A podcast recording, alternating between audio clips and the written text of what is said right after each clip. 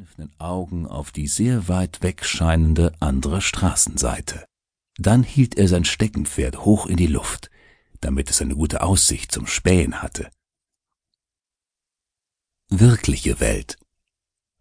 Kurz darauf waren sie auch schon auf der anderen Straßenseite. Sein Steckenpferd hielt er fest am Zügel.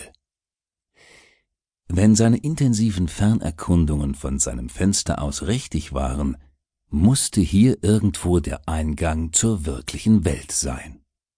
Jetzt alles vorsichtig inspizieren und ja kein Zeichen übersehen. Hier ein Gebüsch, dort ein paar Blumen. Zwischen den Sträuchern weiter hinten, da war etwas. Er pirschte sich durch die Büsche, die da standen. Ein leises, aber bestimmtes Psst zu seinem Steckenpferd damit es nicht in letzter Sekunde wieherte und die Welt sich vielleicht vor Schreck versteckte. Als Rumpelzopf schon ganz tief im Gestrüpp war, sah er es. Eine große Tafel mit einem Pfeil darauf, der nach links zeigte. Darunter stand Welt, zwei Sekunden entfernt. Am Eingang bitte dreimal klopfen. Drei Schritte weiter sah er den Eingang. Eine Tür, etwa gleich groß wie er selbst. Die Farbe der Tür war die gleiche wie die Mähne seines Steckenpferdes. Rot. In der Mitte dieser Tür war ein Schild angebracht, das genauso aussah wie das Gesicht seines Steckenpferdes, wenn es grinste, wie ein quergelegtes Ei. Darauf stand Wirkliche Welt. Vor Eintritt bitte dreimal klopfen und die Schuhe ausziehen. Mit der Ruhe eines zukünftigen Weltenkenners schlüpfte er aus seinen Weltwanderschuhen. Er dachte nicht mehr nach, jetzt wo er so weit war. Auch sein Steckenpferd, das er in der rechten Hand hielt, sah ihn zustimmend an.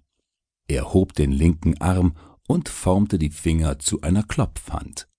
Das ist eine Hand, bei der die Finger so eingerollt werden, dass sie fast wie eine Faust aussieht.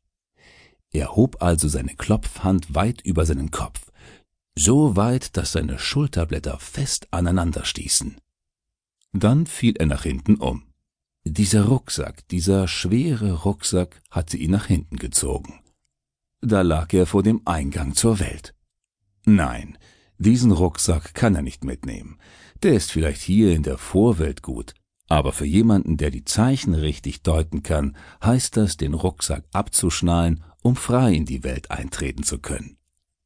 Leichten Herzens schleuderte er seinen Ranzen ins Vorweltgebüsch, wo er an einem kleinen Ast hängen blieb. So standen er und sein Steckenpferd, gefasst auf alles, was da kommen mag, die rechte zu einer Klopfhand erhoben. Und los ging es.